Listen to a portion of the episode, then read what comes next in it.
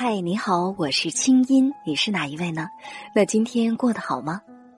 接下来你将听到的这个节目节选自我在中央人民广播电台中国之声的《千里共良宵》，搜索微信公众号“清音青草”的青没有三点水，音乐的音，添加我为好友，你的心事有我愿意听。好了，闭上眼睛，我们的心灵之约开始了。二零零九年的十一月五号星期四，这里是中央人民广播电台中国之声正在为您直播的神州夜航节目，欢迎您跟随这个声音，如约登上今晚电波里的夜航船。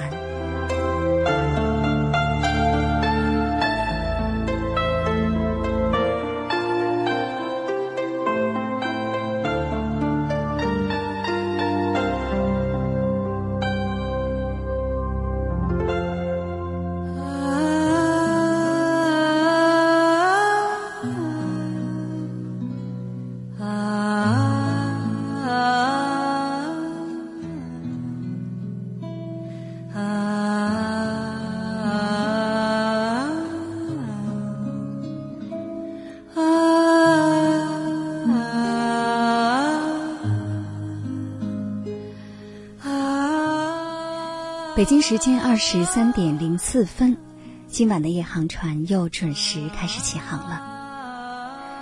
在十一月一号的时候啊，北京的天空当中飘起了鹅毛大雪，雪花纷纷扬扬，既美丽又哀伤。在大雪之前的那个晚上，一个鲜活的生命陨落了，它也像是一朵雪花。瞬间的美丽之后，凄然离世。她就是国内实力派女歌手陈琳。在关于她自杀的许多报道当中，我们都可以见到如下一段形容：十年婚姻破裂，随即也结束了和前夫的生意，感情事业双重打击，在人生遭遇低谷时遇到现任丈夫。随后是闪电再婚，对这段婚姻，她显然还没有做好准备。如今，刚刚结婚不足百天，在前夫生日那天，她选择了自杀。其实，更多的追问陈琳到底是为何而死，已经没有任何意义了，因为逝者已逝，我们至少应该尊重他的选择。但是这几天来，陈琳事件带给我们的冲击和思考，却一刻也没有停止过。有这样一个现象，我们不能忽视，那就是当情感遭遇重创的时候，在中国，女性选择轻生的比例远远高于男性。西方发达国家，男性自杀率是女性的三倍，而在我国。自杀率女性是男性的三倍。不少婚姻受到打击的女性都会说：“我简直不想活了。”女性仿佛始终在情感的世界里扮演着弱者的角色。其实，我们每个人早晚都会面对死亡，而自然的故去和选择决绝的让周围的亲人朋友心碎的方式离开这个世界。所留给亲人的伤痛，却是那么的不同。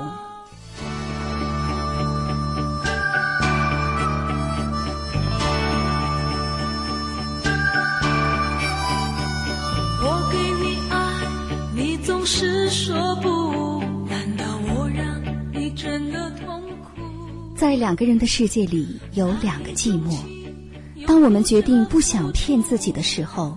是像天使的选择，抱紧我别走，还是洒脱的哼唱一曲，爱了就爱了，让你的柔情我永远不懂。陈琳就这样纵身一跃，让我们再也无法读懂她柔情背后的哀伤。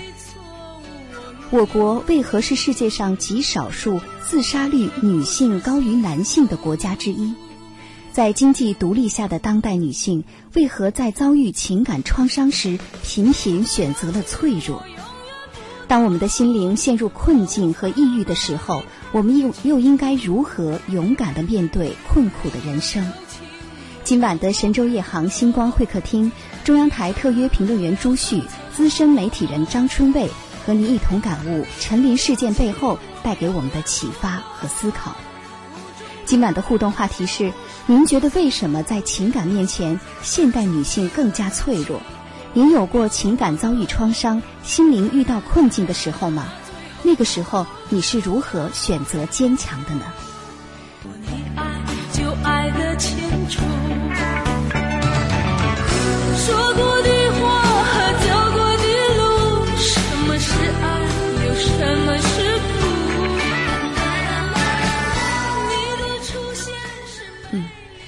其实这首歌呢，我迟迟不愿意拉下来啊，是因为我真的很想多听一听陈琳的声音，包括这首我们都非常熟悉的歌，真的非常的好听。那我想先请二位嘉宾，还是先以听众朋友特别熟悉的方式来给我们全国听友先打个招呼吧。听众朋友晚上好，嗯，朱旭老师你好，嗯，主持人好，大家也好。嗯，春伟好。今天晚上的话题呢有点沉重，呃，我想先问一问二位，就是当你们第一时间听到陈琳自杀的这个消息的时候，你们当时是一个什么样的反应呢？嗯，当时我听到这个消息，其实就是感觉真的非常的萧瑟，因为雪来会掩盖一切，在这样一个就是北京可能难得一遇的如此早的这么一个寒流的这个提前到来的时候，嗯，他向往了纯洁，他的这个纵身一跃，使得他自己心里安静了，但是他把无数的不平静留给了那些喜欢他的人，留给了那些熟悉他的人，嗯。以及还没有了解他的人。嗯，没错，其实陈琳对于我来讲是非常陌生的一个生命，嗯，因为我对流行歌曲不熟，但是当我知道他只有三十九岁，有那么多的歌迷在爱戴着他，我还是觉得呢，是一种就是虽然陌生，但是呢很真切的那种伤痛，对，因为它毕竟意味着是一个生命的逝去和陨落。嗯我就想起我们刚才节目当中的开始曲，那歌中唱到呢，说“星星流泪”，嗯是这样的吧？对，那我在想，陈琳这个生命再也看不到虫儿飞了。嗯，我想可能会有许许多多的人，因为陈琳的这个纵身一跃，会为她深深的惋惜，心里感到非常的伤痛。在今天晚上的时候呢，我们电话采访了他生前的好友，也是他的同事杨志国先生。其实杨先生在此之前呢，他非常的不愿意接受媒体的关于陈琳事件的采访，因为最近他一直在忙着准备陈琳的追思会，而且关于陈琳之死，他也想了很多。但是后来呢，我们跟他说说今天晚上的节目，我们希望陈琳之死能够提醒和帮助更多的深陷心灵困境的朋友的时候呢，他就答应了我们的采访要求。我们先来听听对他的一段采访录音，我们来听听看他是怎么描述生前的陈琳以及陈琳的音乐的。杨先生您好，呃，首先呢，我觉得大家一定都非常能理解您现在的心情，因为作为他的好朋友哈，先来跟我们来说一说，就是从陈琳出事一直到现在，您这几天都想了一些什么呢？当我听到这个消息的时候，是感到非常突然的。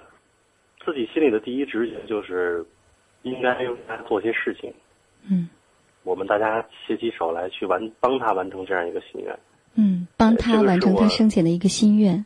对对对对，这是我们当时的第一直觉，就是我我我想到的吧。对于陈琳来讲呢，她从九三年出道来唱那个《你的柔情我永远不懂》，一直到她后来，呃，又爱就爱了等等一系列这些这些歌曲，其实真的说实话，她是一个横跨了两个两个十年的这样的一个这样的一个女艺人。对，而且在这两个十年里边，那个他分别创造出了两首可以传世的经典作品，比如说像《你的柔情永远不懂》，还有《爱就爱了》。他从出道开始一直到现在，嗯。其实你看不到任何的绯闻，你看到他的这些报道，其实都是跟音乐有关系的，出专辑啦，出单曲啦，开演唱会啦，对。然后创作啦，其实都是这些。对，所以我觉得就是我这么样这么干净的一个一个一个一个艺人，这么纯净的一个艺人，我觉得如果他真的离开了，我希望大家能更多的去缅怀他。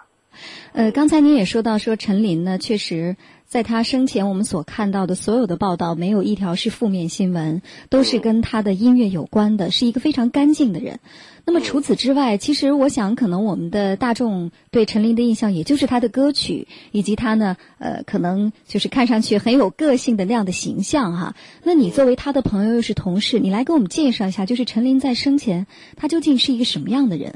在我跟他工作的这四年当中吧，我觉得陈琳是一个，在我在在我的心目当中，她是一个，就是很有意思的小女人，就是爱开玩笑，而且还很仗义，就是呃喜欢帮助别人，很有善心，就是这个人非常善良，呃，但是在对音乐上，他有他自己独到的观点，嗯，在工作上可能说他会坚持自己的意见，嗯。呃。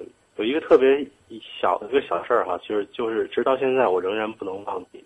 嗯，就是因为那个时候我在跟他一起工作，呃，那个有一次是好多年前了，我们一起出差，因为在工作的过程中，可能我的压力会比较大。演出完了以后回到酒店，他请我们大家在他的房间里面吃水果。嗯，然后他就跟我讲说：“小杨，说那个，嗯，那个。”如果那个觉得压力太大了，或者是觉得受不了了，就跟我说。嗯。呃，那个我们聊一聊，你的心情就会好多了。有什么需要我帮助的，你跟我讲。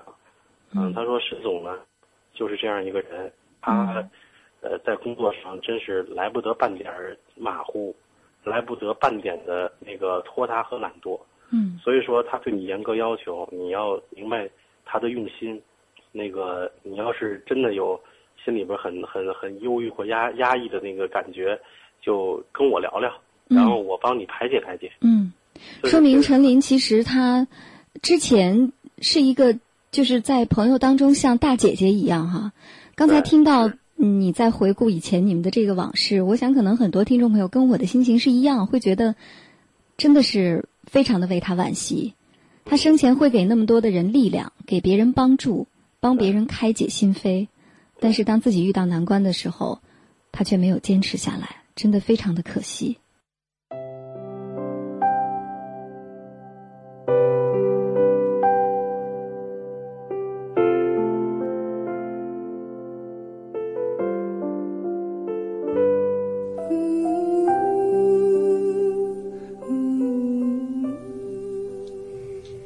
才我们大家听到的是对陈琳的生前好友、同事杨志国的一段采访录音。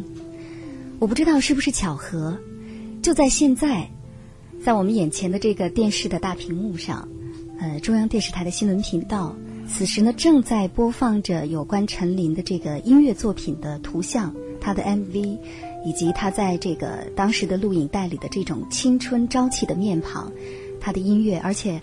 还有他妈妈的一段话哈，说我们都不怪你，你放心的走吧。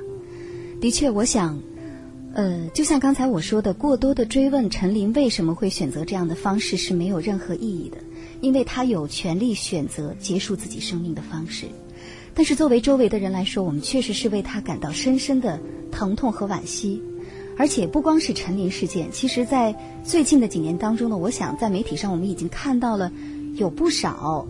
这样的可以说是工作、事业各方面都很不错、发展的挺好的这个现代女性，看起来很独立，呃，甚至给别人的印象是很阳光的。但是会因为情感的创伤，或者说是因为心呃这个生活的巨大的压力，导致他们走上一条不归路哈。那我想请二位嘉宾来帮我们来就是回忆一下，就是在这几年当中，你们所知道的、你们所听说过、所关注过的。印象比较深刻的中国女性的自杀事件都有哪些呢？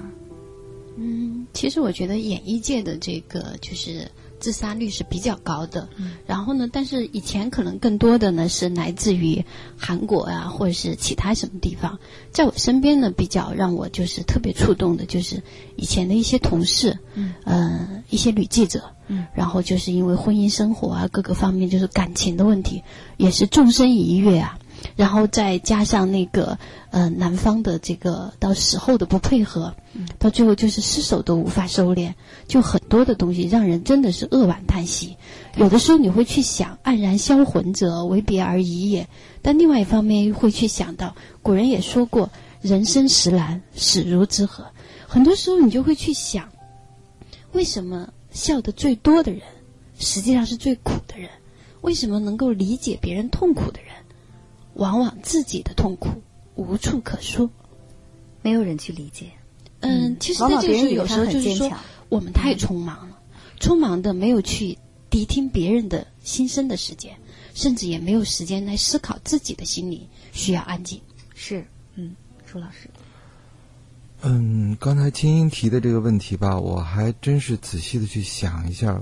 嗯，我可能关注的不是很多，但是呢，关于嗯，就是我周围的自杀的这些年来，呃，包括我的亲人和我的同事，嗯，应该都说给我留下了就是特别特别深的那种内心的那种震动，嗯，甚至是震撼。我记得我一位同事走的时候也是非常非常的年轻。后来，其他同事问我说：“你跟他熟吗？”我说：“不是很熟。”嗯他说：“那你为什么要去八宝山送他呢？”嗯我说：“我也不是太说得清楚，嗯但是我知道，他是用这样的一种方式走的。”嗯，一种决绝的方式哈。其实说到这个呃女性自杀，比如我是这个做主持人的工作哈，我的节目呢也是跟情感有关。那么光在节目当中所出现过的这样的案例呢，就有三个，都是通过我们的节目呢，曾经在节目当中也梳理过，而且当时也是引起了媒体很大的轰动的。比如说零七年十二月二十九号，呃，北京的高级女白领江岩，由于呃发现丈夫可能有第三者，所以呢选择了从二十四楼跳下自杀。还有这个零八年十月三号，贵州电视台的女编导佘健，也是由于发现自己新婚不久的丈夫呢可能是有外遇，所以选择自杀身亡。另外还有零八年也是十月份，体坛周报的一位女编辑李颖，也是发现丈夫有了第三者，然后跳河身亡。留下了一百五十五万元的房产，那么到现在呢，还在对簿公堂，还在打官司。其实我们说听到这样的事情，我们都会会觉得非常的惋惜的同时，就像刚才春卫说的，看到他的生前后事哈处理的，有的时候让我们觉得非常的凄凉，会觉得这样做值得吗？他们可能为了一段感情这样值得？有的时候就是，其实就是一句最古老的话：嗯你一个人怎么能温暖？嗯真的是，就很多时候就是当你一个人的时候，确实你很难温暖。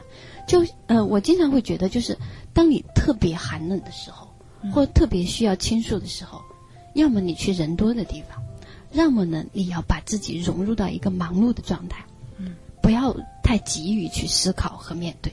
嗯因为有的时候人性是没法去较真儿的，人性也无法用天平去衡量值不值、等不等价，嗯，这样的东西是很难的。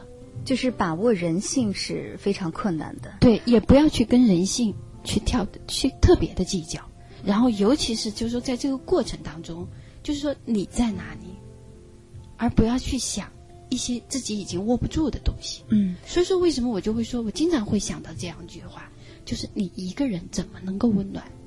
一个人怎么能够温暖哈？其实可能我想说到我们今晚的话题呢，就是比如说女性可能在面对情感创伤的时候会尤其脆弱，很难走得出来。可能有的人，比如说男性会觉得女性为什么呢？女性她很善于哭啊，是吧？她很善于表达呀，她可以跟周围的亲朋好友说。为什么女性，比如说刚才我们看到的这个数据哈，虽然这个数据不一定是十分确切的，但是至少来说，现在目前来讲，我们中国女性的这个自杀率，呃，是男性的三倍，也是世界上极少数的女性自杀率高于男性的国家之一。那你们二位觉得为什么会有这种现象？应该说，我们中国女性是经济上非常独立的，我们很早就顶半边天了，甚甚至现在多半边天了，为什么会这样呢？我觉得吧，就是情感上的这个独立和这个你个体上的独立是两回事。嗯在这一点上呢，我就觉得呢，就是事实上，在很多情感问题上，我们面对的很多是女孩子，而不是女人，跟年龄没有关系。就她还是在一个女孩子的心态当中的时候，这个时候她倍加需要呵护，嗯而不是以一个就是女人的，就是更宽广的胸怀，或者是说她成为母亲，或者说她有有担待、有责任、有有很多的义务的时候，就这样的。很多人就是因为那个坎儿过不去，嗯他就要面对这样的东西。嗯，倒不是说他蓄意的，或者是怎么样，就是想好了或者怎么样，其实就是那一刻，嗯他过不去了。我刚才听到一个概念啊，女人、女孩子，这是一个对比。也就是说女，女性当她面对情感创伤的时候，她可能心理上不管她年龄多大，她会有一种退行，会退行到小女孩的时候需要爸爸去呵护、去保护。但是这个时候，周围的人、周围的男性不可能给她提供这种帮助啊。我我注意到朱旭老师，其实从节目一开始到现在呢，因为您是一个特别感性的人，我发现您的眼睛一直都是很红的啊。我不知道，就说说到这个话题，比如说到女性为什么面对情感重创的时候，尤其比男性脆弱，您会有感受吗？还是您有相反的观点？因为您毕竟是男性。其实我觉得，面对自杀来讲，男性和女性到底有多大的区别？嗯，我没有做过专门的研究，我也不敢妄加评论哈。嗯但是我们现在从数据上看到呢，是这样的一个情形的时候，我倒是在想，嗯，更多的女性是在怎样的做？就更多女性的这种处境，是不是比嗯我们统计在内的这些女性的处境更加的糟糕？在我的经验和记忆当中呢，女性的耐受力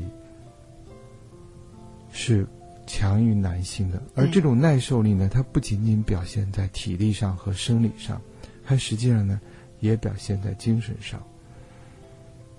那么，如果说之前的女性，她们那种自我的意识、自主的意识，呃，没有得到更大的这种张扬和被意识的时候，他们自我很清醒的时候，那么或许我想一个原因是因为今天的女性，呃，由于她生存的空间更为的独立了。嗯她对自我的这种主张可能会更强烈了。嗯但是呢，嗯，相较于嗯其他的女性作为这样一些个体，她的自己的这种力量，呃，不足以呢，他去抵御他所遇到的一些困难。嗯，这听起来呢像个常识，但是实际上呢，刚才春卫也在讲，青叶也在讲，嗯说这些情感的缘由，就你刚才那个讲到的那三起哈，嗯，它是多大的一个坎儿呢？对，这个坎儿大到大过天了吗？就嗯大过他自己头顶的天了吗？嗯，而且我倒是注意到这些年来，比如说我们高校当中的大学生、嗯。在校生，无论是男生还是女生，我们所能够看到的被报道出来这种自杀的个案，嗯。在增多。那我就在想，他们究竟遇到了什么，嗯。让他们就是说不足以去支撑自己活下去的这种信念，而要选择用简单去结束复杂。嗯简单结束复杂。其实呢，刚才这个朱旭老师的话哈、让我想了很多。比如说，说到这个现代女性，现代女性更独立了，嗯、可能也更自信了。但是呢，就我自己的体验来说哈，可能不一定代表很多的女性的听众。但是我不知道春卫是不是跟我有一样的感觉，因为我们可能都是做媒体的，而且相对呢是非常独立的，呃，经济上很独立，在工作上呢会被以为是相对呢呃能力比较强的，或者说是比较要强的，至少自己是比较要强，也比较选择坚强的。我想，可能我们更多的时候，比如说情感遭遇挫折的时候，那样一份在事业上的自信，反而会过来打击我们，会让我们觉得说，我怎么可以这样？嗯我在工作上我是那样的，我在情感上我为什么会是这样？反而还不如，比如说，我就干脆承认，我就是一个很软弱的人，我就是一个很脆弱的女性，我就是需要别人来帮助的，我就是需要去依赖别人的。可能这样是不是我们反而更利于我们去求助、去倾诉。它其实是这样，有的时候我更不呃，我是这样来看哈，就说呃，其实就是说呃，在近半个世纪以来，我们经常对女性的教育是什么？莫软弱，嗯，莫示弱。对那在这个时候，他就要求你自强。对，而且更多的时候，其实我们没有意识到，就说每个人其实就说你很难说他是软弱还是懦弱还是怯弱怎么样的，其实不是，有的时候它是来自于人性本身的虚弱。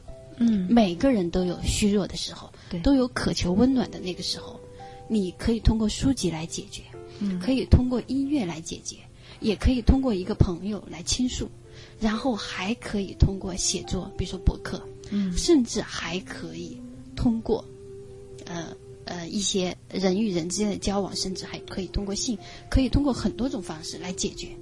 但是呢，又有多少人能够面对自己的虚弱？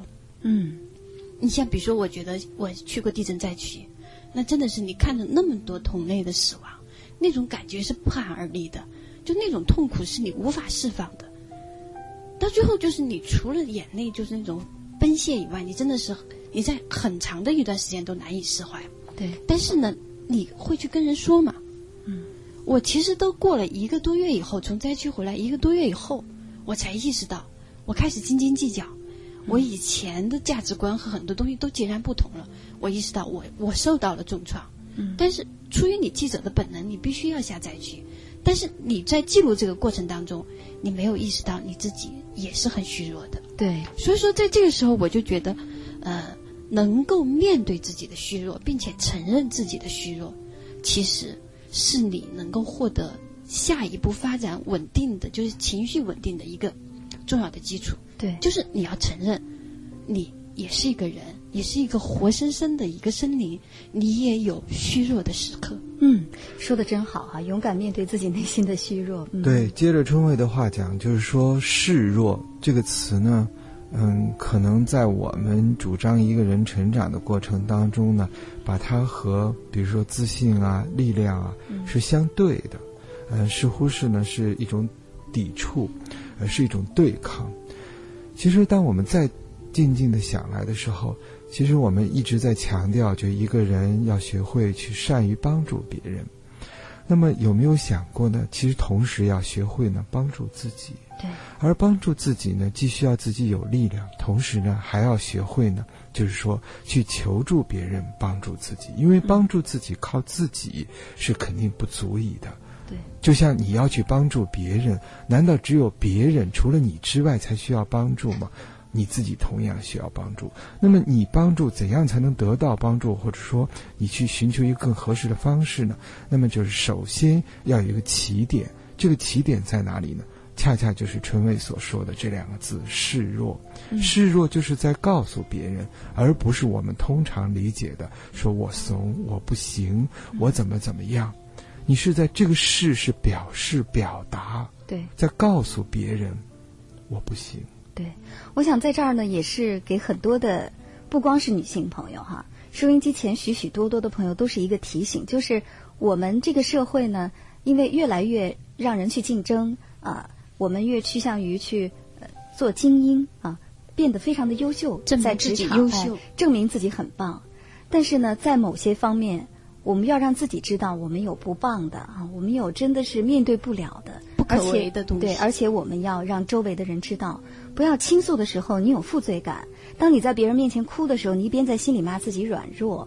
呃，就像刚才我们听到对这个杨志国的采访啊、他说陈琳当年是那么善于去安慰别人、去关心别人，给别人力量给。别人力量。对，他是个有体谅心的人，对所以他可能也更加敏感。是。所以说，如果说呃，当我们面对这个内心的创伤的时候，我们能够软弱一点儿，可能恰恰是一件好事儿。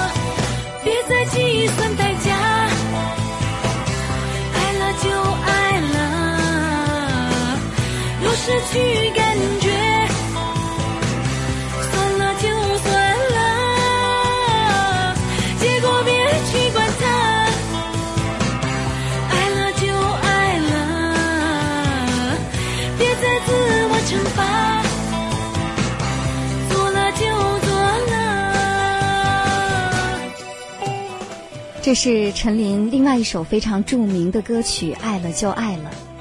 真的，我在想，也或许，当陈琳在选择轻生的前一刻，如果说她能听一听自己唱的这首歌《爱了就爱了，散了就散了》，是不是对自己也是一种启发和提醒呢？北京时间二十三点三十四分，我们的节目还在进行当中。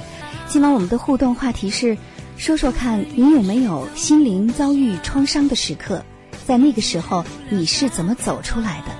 对于更多的女性朋友走过情感的沼泽地，你有哪些建议呢？别再计算代价，爱了就爱了，若失去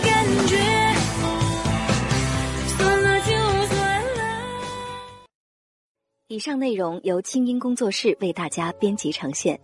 想要更多了解我的节目，可以登录爱奇艺搜索“听清音”。好了，祝你好心情，我们下次见。